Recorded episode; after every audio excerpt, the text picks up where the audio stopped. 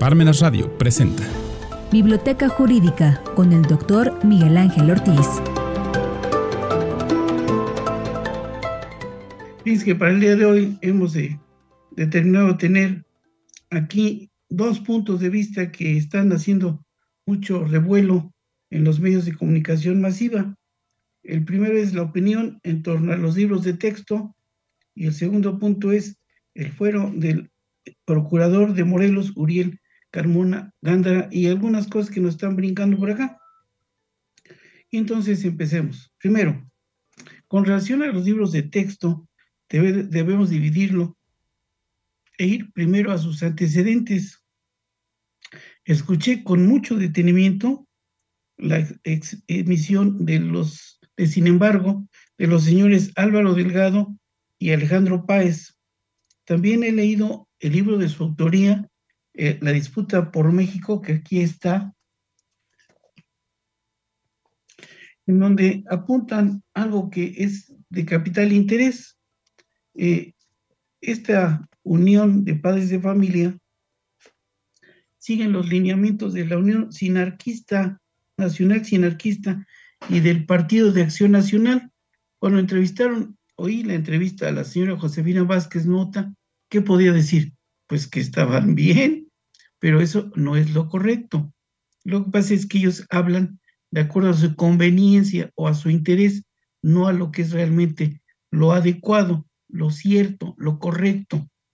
En fin, y de acuerdo con eso, ellos siguen, eh, si fuera desde el punto de vista de la criminología, siguen eh, los lineamientos de, Margaret Thatcher, que estuvo eh, en vigor en los ochentas, con una corriente criminológica que se llamaba realismo de derecha, que en síntesis lo que propugnaba era el aumento de tipos y el aumento de penas, lo que nos llegó aquí 20 eh, años después, ya en la época del señor Ernesto Cedillo Ponce León.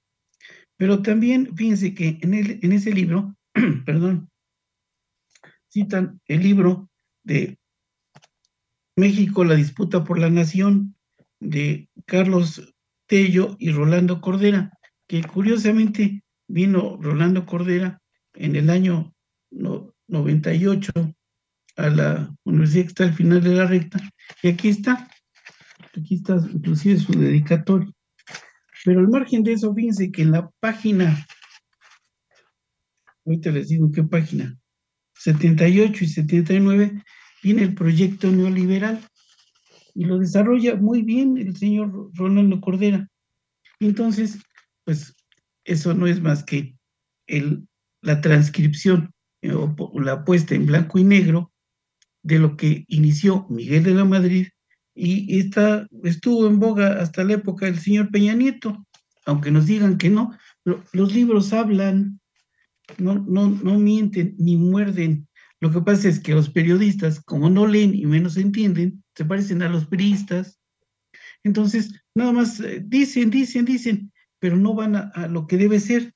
Y fíjense que es algo muy importante lo que vamos a poner de relieve en este momento. Por ejemplo, ¿quién fue el que realmente creó o tuvo la idea de que hubiera los libros de texto gratuitos? Fue nada menos y nada, nada más que don Ignacio Ramírez el Nigromante, y aquí está en su libro, La Nueva República, aquí está, y lo comenta en la página 157. Pero bueno, este libro sí estoy de acuerdo en que es un poquito difícil de encontrar, pero es un libro fabuloso. Aquí está.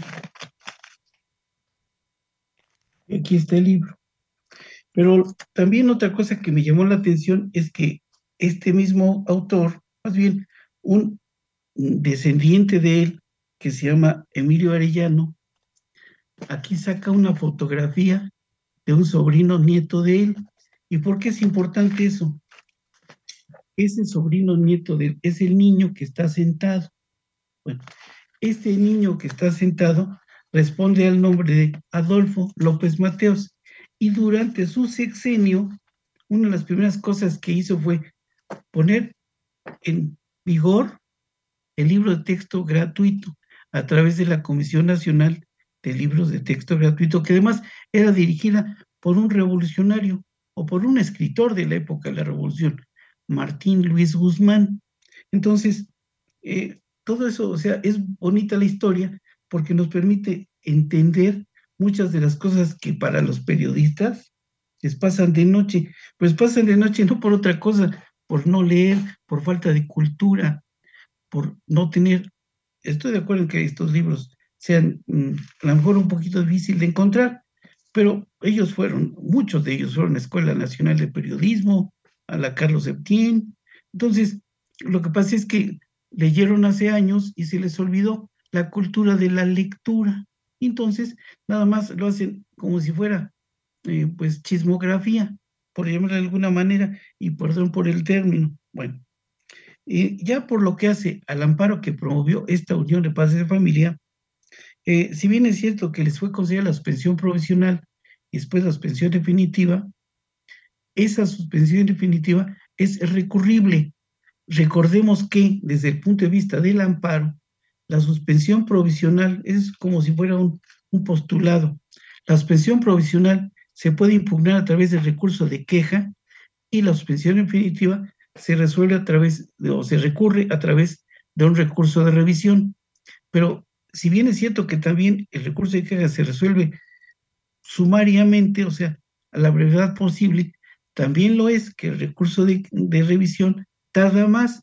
O sea, las, el Secretario de Educación Pública impugnó esa suspensión definitiva y si bien les va, se resolverá dentro de seis meses. Mientras, ¿saben qué? No surte efectos porque está subyúdice, o sea, está sujeta a un recurso. Entonces, en ese recurso pueden confirmarlo o pueden negarlo. Y además, por otro lado, el juicio de amparo, por su, por su camino. Son dos caminos que van mm, como si fueran líneas paralelas. Bueno, ok, si es así, fíjense nada más que en el libro del doctor Alberto del Castillo, en la página 542, aquí dice eso que le estoy diciendo. Está en la página 542.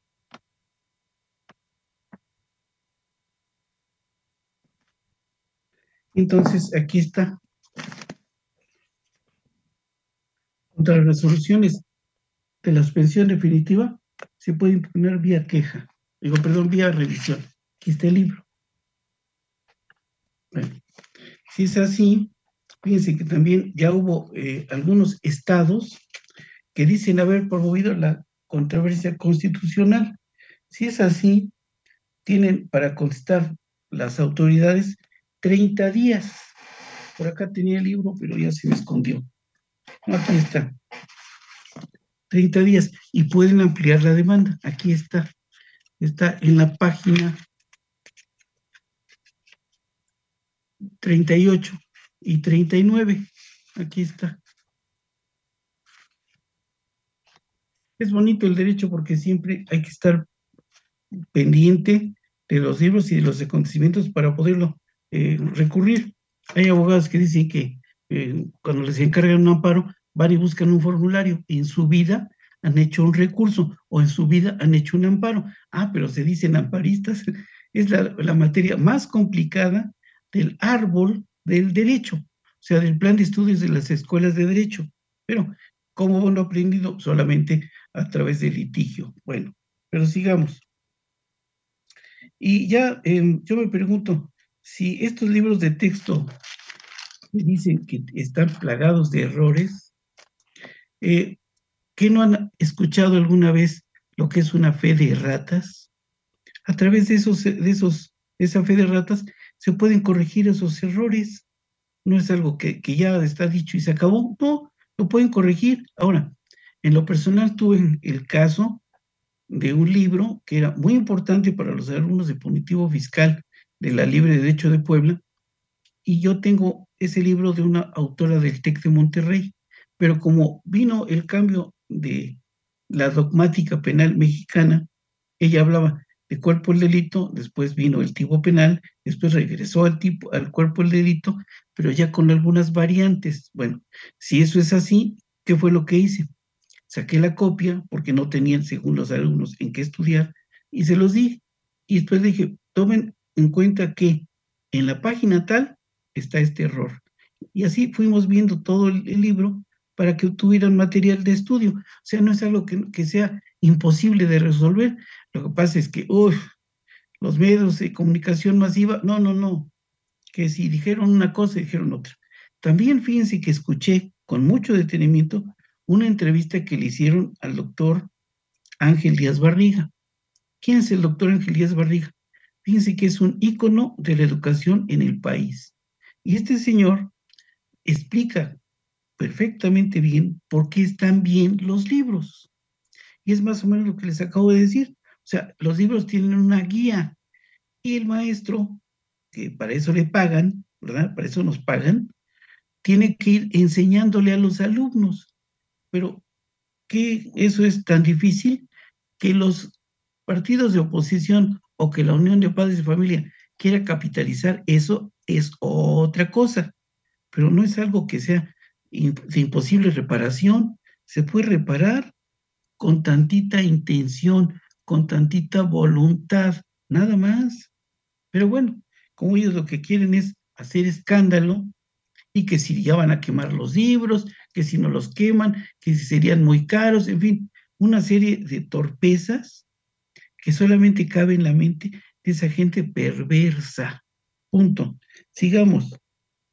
También quería comentar que este el doctor Ángel Díaz Barriga, en combinación con el doctor Serafín Ortiz, están haciendo el modelo humanista integrador basado en capacidades que va a entrar en vigor en la Universidad Autónoma de Tlaxcala y que ello va a permitir que la Universidad Autónoma de Tlaxcala se coloque en la cúspide de la enseñanza a nivel nacional en la educación universitaria. Eso significa que hay buena voluntad, que hay buena intención, que hay buena decisión. ¿De quién? Del rector y del doctor Díaz Barriga. Ah, pero no fueran la, oposición porque dirían que ese, ese modelo humanista integrador basado en capacidades es una torpeza. No, señores, es algo que va a permitir que la Universidad de Tlaxcala suba más de lo que ha subido hasta la fecha. Y las pruebas ahí están. Es el posgrado más importante del interior de la República, aunque a muchos les duela, ¿sí?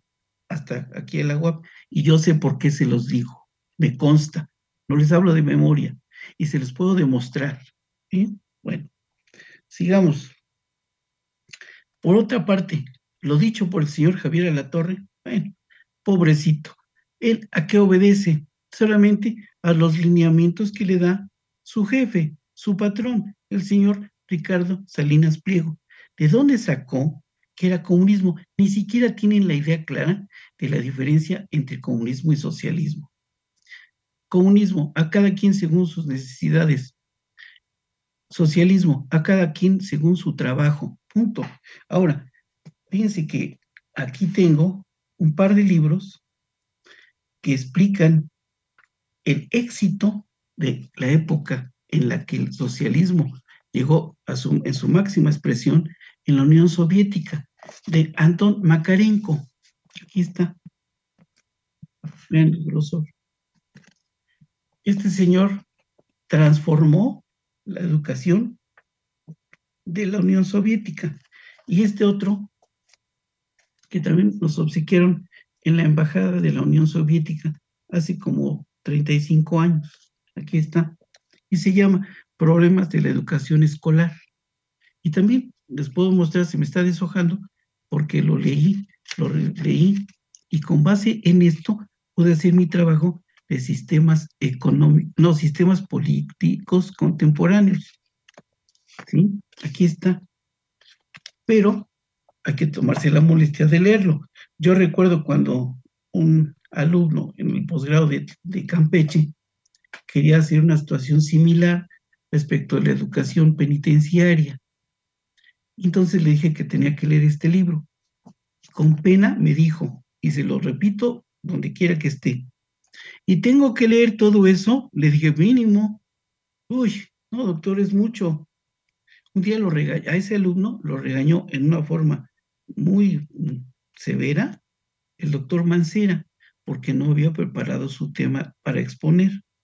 Al día siguiente el doctor Mancera me ofreció una disculpa y me dijo, ese alumno, ¿sabes cuándo va a acabar el doctorado? ¿Cuándo? Nunca. No, ¿por qué? Porque era flojo. Tenía un puesto muy alto en la Procuraduría en esa época, pero no quería leer.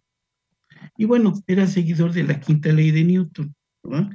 ¿Cuál es la quinta ley de Newton? Todo lo que se arrastra sube. Y por eso le han dado puestos en el estado de Campeche. Y si me están viendo los alumnos de allá, saben a quién me refiero. Muy bien, sigamos. También fíjense que encontré otro libro que me ha sido también muy valioso para entender lo que es la socialdemocracia. Aquí está. Péndulo político de quién? De Ricardo Monreal Ávila. Aquí está y aquí está dedicado. Yo también lo leí y está muy interesante. No debemos espantarnos, lo que debemos es tener la apertura suficiente y la habilidad para entender las cosas. Pero, claro, la gente, los que solamente hablan sin saber, opinan por eso, no tienen conciencia, nada más hablan y hablan y hablan. Pero bueno, el libro este está muy bueno. Tiene una bibliografía, el doctor Ávila, Monreal, perdón, una bibliografía excelente, fabulosa. La fui checando una por una. No recuerdo cuántos libros son, pero las fuentes consultadas son bastantes. ¿Sí? Y me tomé la molestia de irlo leyendo poco a poco. Cuando lo volví a saludar, me, me preguntó, ¿leíste el libro? Sí. Sí, y aquí está. Y tengo un alumno al que le mando saludos que le consta porque hemos platicado de este libro. Muy bien. Si es así, sigamos. Eh, vale la pena recordar que esta unión de padres de familia también, eh, ellos siguen los lineamientos de una organización que se llamaba Muro y del Yunque. Y aquí está el libro del Yunque, Los secretos del Yunque. Historia de una conspiración contra el Estado mexicano. Está escrito por el arquitecto Luis Párez Moctezuma, a quien le mando un afectuoso saludo, y comenta muchas cosas muy interesantes. Por ejemplo, lo que dice aquí en la página 64 de la ceremonia de iniciación cuando él ingresó al yunque. Lo que pasa es que esto es del lado contrario. Para poder tener un criterio adecuado, tenemos que leerlo de las dos, las dos corrientes. Una, que es esta, el péndulo político, y la otra, que es esta, los secretos del yunque. Aquí está. Para no espantarnos. Y bueno, si, estás, si es así, sigamos al siguiente punto porque es importante. Fíjense que por lo que hace al asunto del procurador Uriel Carmona, debemos advertir que para analizarlo tenemos que dividirlo. En primer lugar, sí es posible que sí tenga un eh, documento eh, definido por la Suprema Corte de Justicia de la Nación respecto del fuero. Fuero, de acuerdo a lo establecido por el doctor Rafael de Pina en su diccionario, aquí está, en la página 187, aquí está, fuero. Y aquí está el diccionario. Pero por si no fuera suficiente, también acudimos al diccionario del insigne maestro don Ignacio Burgao Orihuela, que está en el cielo dando clase, y es su diccionario de Derecho Constitucional, Garantías y Amparo. Y también aquí en la página 171 tiene una explicación mucho más amplia de lo que es fuero. Tiene como cuatro hojas lo que es, lo que es fuero. Y explica desde su origen, lo de, por ejemplo, el fuero juzgo y muchas otras cosas que son muy importantes. Sí es posible que debieron haberse llevado a cabo los actos tendientes al desafuero para poderlo someter al juicio de procedencia. Pero si no es así, de cualquier manera, pues él tiene eh, los mecanismos a su alcance para impugnarlo. Creo que está dando patadas de ahogado su abogado. ¿Por qué? Porque el momento en que prohibió un amparo contra la extradición, quiere decir que entonces tiene, tiene temor él, el abogado y el ex procurador o procurador en, en que sea extraditado. Pero esa extradición solamente puede ser porque sea reclamado por las autoridades de algún otro país o de Estados Unidos. Pero si el delito que le están imputando es la obstrucción a la justicia, díganme en dónde está la extradición, salvo que él se está curando en salud, ¿sí? Y eso, si, si promovió el amparo contra la extradición y le concedieron de oficio, ahí hay una suspensión que se concede de oficio, bueno, es porque está oyendo pasos en la azotea. Y esos pasos en la azotea solamente se debe a que su conciencia lo está traicionando. Bueno, pero independientemente de eso, fíjense que este señor eh, Carmona dicen que ya promovieron cuatro amparos. Y hay que ver si es que están, eh, los consideran la suspensión provisional. Y en lugar de estarse peleando en, el proceso, pues deberían promover que la violación a la suspensión, están dando patas de agua, lo hacen quizá porque no sepan amparo, que es otra cosa. El amparo hay que enjuagarse la boca antes de estudiarlo, porque es una materia, como lo he dicho en reiteradas ocasiones, un poquito o un muchito complicada.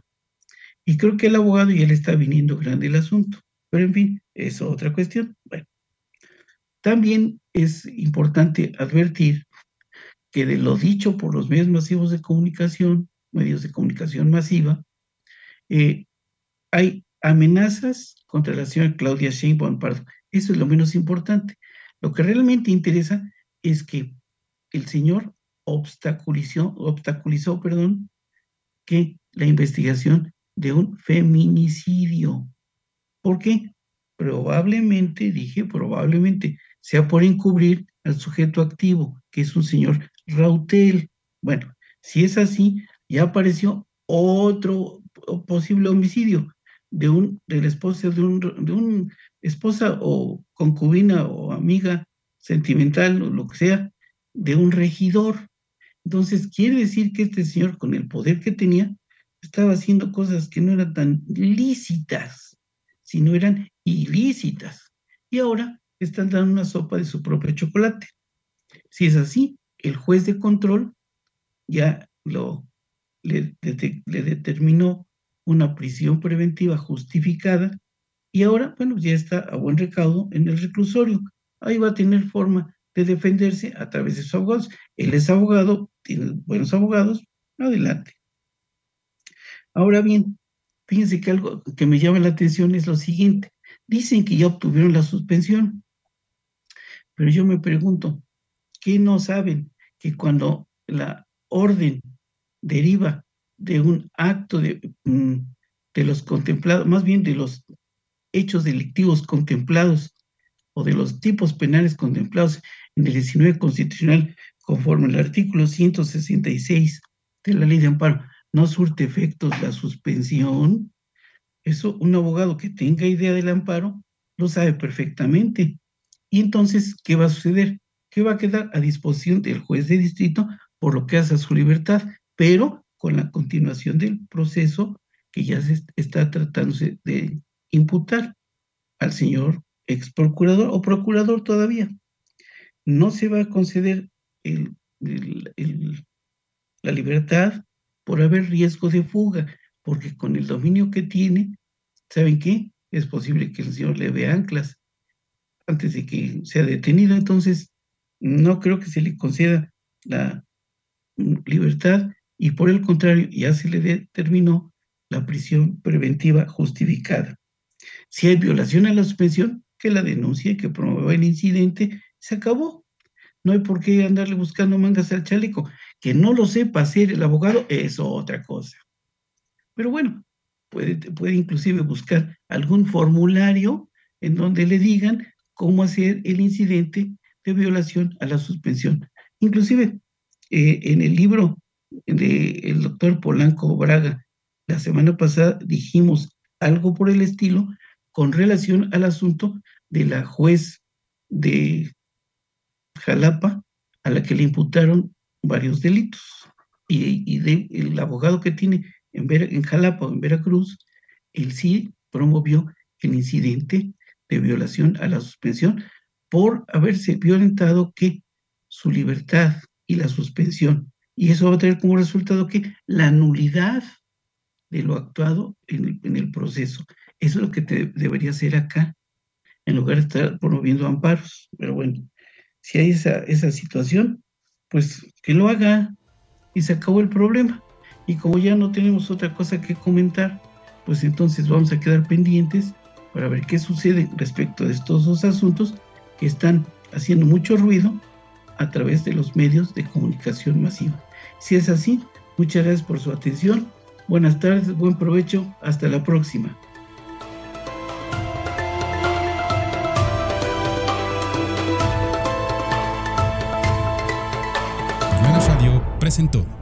Biblioteca Jurídica con el doctor Miguel Ángel Ortiz.